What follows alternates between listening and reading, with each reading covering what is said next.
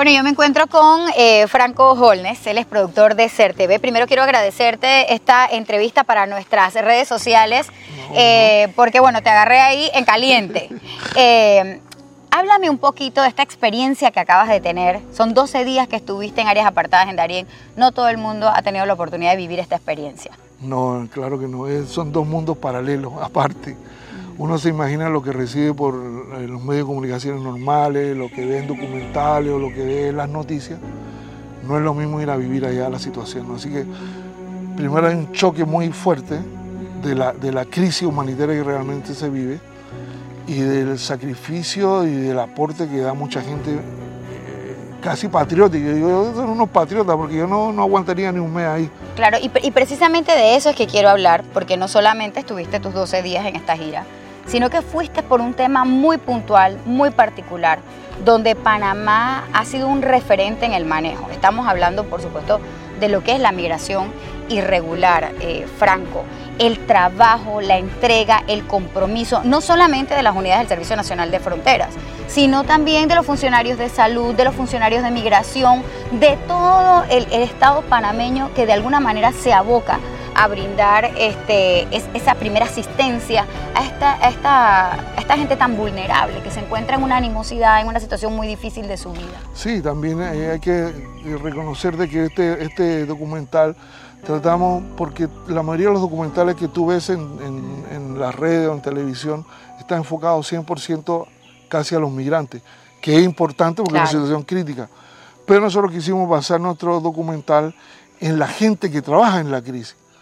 Y el Senafrón yo me di cuenta que tenía un, un peso enorme en, en, toda la instancia, seguridad, la parte humanitaria, el traslado de gente, es decir... Incluso, Franco, podríamos decir que hasta el tema de salud, porque cuando estas personas bajan de la montaña, se encuentran muchas veces en estados de deshidratación, se encuentran, digamos, con afectaciones a nivel de piel, heridas, fracturas expuestas. Muchas veces son incluso situaciones críticas, Franco. Entonces, este, Senafrón entra de una vez, si no hay un médico, Senafrón entra de una vez, hace esa primera intervención, si la persona está delicada, hace los llamados, las coordinaciones para que esta gente la evacúen del, del lugar. Incluso también tiene eh, un tema bien importante en la reunificación familiar, porque sí. muchas veces llegan niños solos, por ejemplo, y entonces Senafrón se activa y activa a otras instituciones del Estado. Sí, porque nos, las historias que nos contamos, también tuvimos muchas historias de la, de la misma gente de Senafrón, así de otras instituciones, nos contaban cosas como, decía uno, yo tuve que cargar a una persona por tres horas porque se le había perdido las muletas. Uh -huh. Una persona discapacitada, que además uno se pone a pensar que es un discapacitado cruzando claro. la frontera. Eh, cosas de parto, me contaba un, un, una persona que en, un, en, una lancha de come gallina hacia abajo chiquito. Y dice el Senafrón cuando dijeron, oye, que la mujer se está pariendo, eh, el primero que tuvo que dar la cara fue el Senafrón, claro. es decir, el único del bote que, que, que, como que era la autoridad. Y así un montón de historias y tú te das cuenta la dimensión y el aporte que yo digo yo casi patriótico, no casi patriótico, digo patriótico, patriótico. de estar en una situación donde tú trabajas 12, 14 horas unas condiciones de humedad, de lluvia, aguaceros que nos cogieron ahí fuertísimos. Allá en Darien la gente no sabe, allá tiran el agua con balde, no hay que, que una lluvia como la que tú pasas acá, ¿no? Entonces, Esos son aguaceros cerrados. Ah. Y, y, Franco, también ahora que hablas de cargar, por ejemplo, a veces uno piensa de que, ah, bueno, pero ellos pueden cargar a una persona. Pero es que no se trata solamente de cargar. El terreno por donde tú te vas a movilizar, muchas veces un terreno a mí que me ha tocado estar ahí, que he tenido la oportunidad de vivirlo, te puedo decir que muchas veces estos muchachos están en lodo hasta la rodilla. Entonces, cargar a una persona en una condición de una selva tropical, que digamos eh, eh, tiene unos estrechitos así muy pequeños y tienen entre cuatro que cargar a una persona que resulta ser obesa.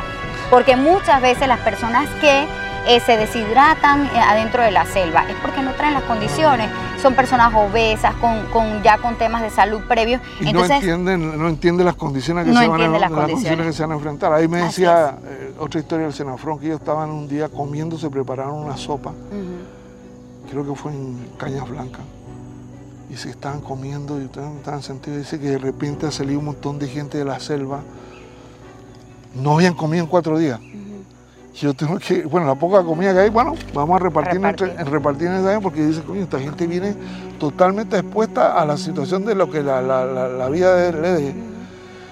Y en muchos casos sí he visto, en algunos casos que me han comentado, que las comunidades, todos estos grupos de, inmigrantes que vienen, cuando ven al no ven a, los fronterizos de Panamá, sienten como un alivio. Porque las condiciones, las condiciones que ellos han vivido antes han sido tremendas, ¿no? Así que en ese, en ese aspecto, lo que van a ver en el documental es toda esa historia humana. Es que eso precisamente te quería decir. Una de las cosas que hay que rescatar del servicio fronterizo en estas áreas es la solidaridad de su gente.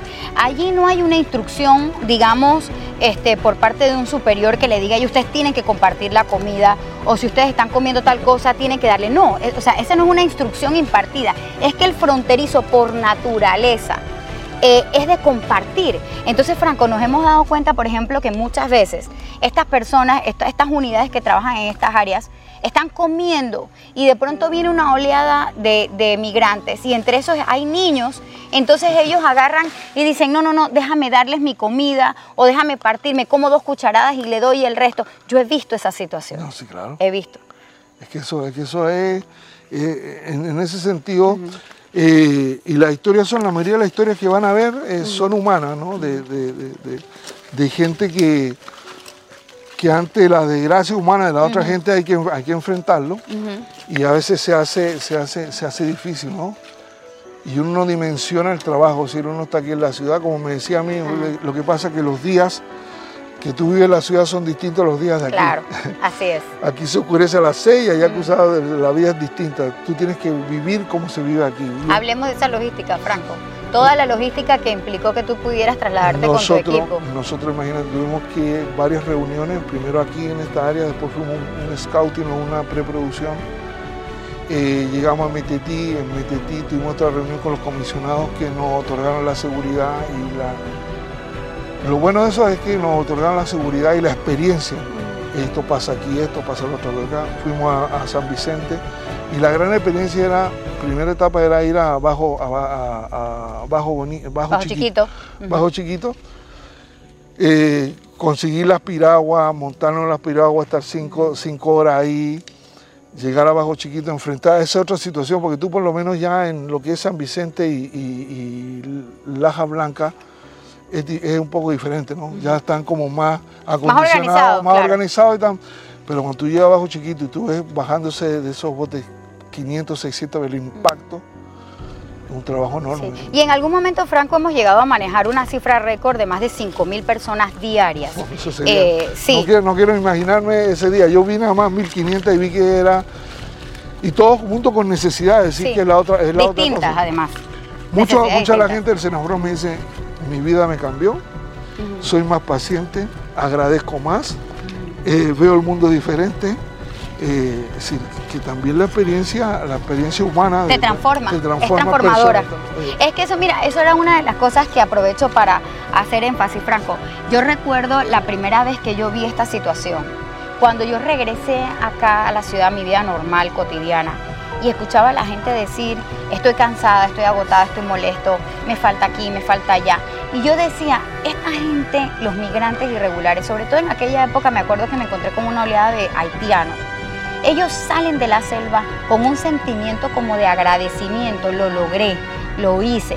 Traen dos, tres cosas, no traen más que eso, sus sueños quizás son el motor.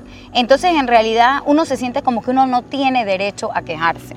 Como que cuando tú dices no tengo nada o estoy mal o estoy esto, tú tienes que pensar en estas personas que no solamente están mal, sino que además no tienen nada o que deben, porque muchas personas llegan a ese punto endeudados porque vendieron su casa, porque pidieron prestado, una serie de situaciones que la verdad son lamentables, pero que ahí están las instituciones del Estado panameño.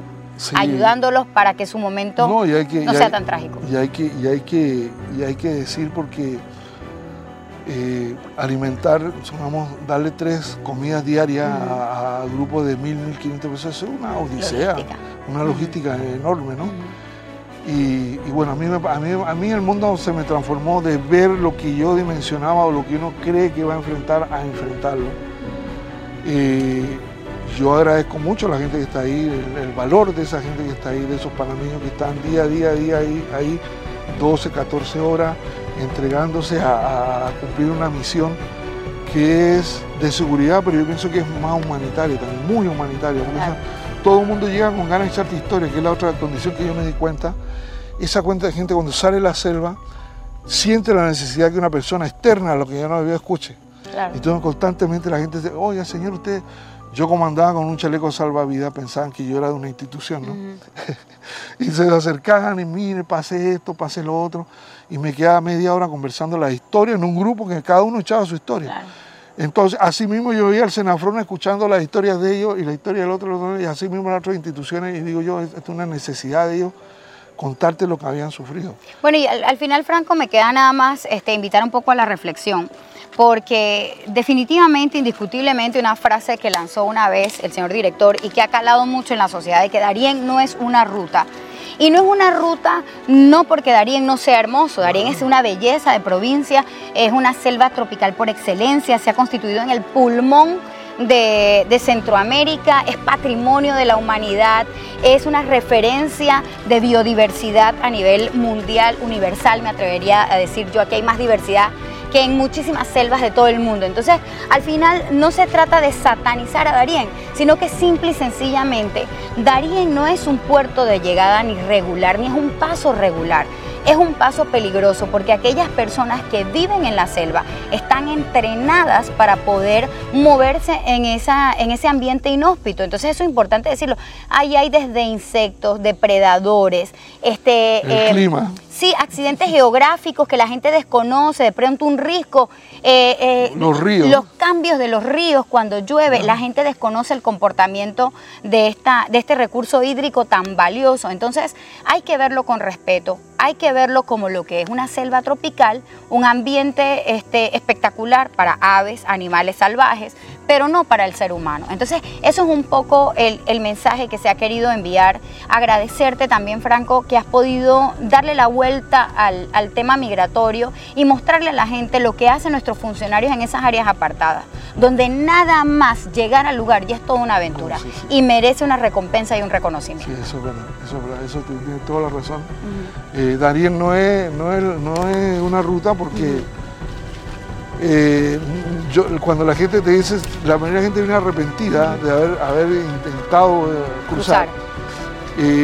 quizás están desinformados, hay, otra, hay, otra, hay otras condiciones que la gente le ha vendido que es un paseo, pero yo pienso que sí, en realidad el documental va a resaltar todo el trabajo de la gente, todo el, el trabajo que no se ve, pues. Claro. Que, nosotros estamos más pendientes de los migrantes y todo, pero hay un montón de gente que hace un trabajo enorme, así que para el mes de septiembre ya será estrenado el, documental en, televisión abierta y en las redes, así que sí es como un homenaje, un poco reconocer a esa gente que ha pasado en el anonimato tanto tiempo, o que lo ve como que es una función que deben hacer. Claro. Pero el sacrificio que hay ahí es grande y eso hay que reconocerlo de alguna manera. Gracias, Franco, a ti. Y bueno, nosotros nada más invitamos, por supuesto, a todos nuestros seguidores a través de redes sociales a que se mantengan pendientes de CERTV. Ya para el mes de septiembre van a tener el documental completo. Y mientras tanto, le damos este abreboca aquí en nuestras redes sociales. Chao.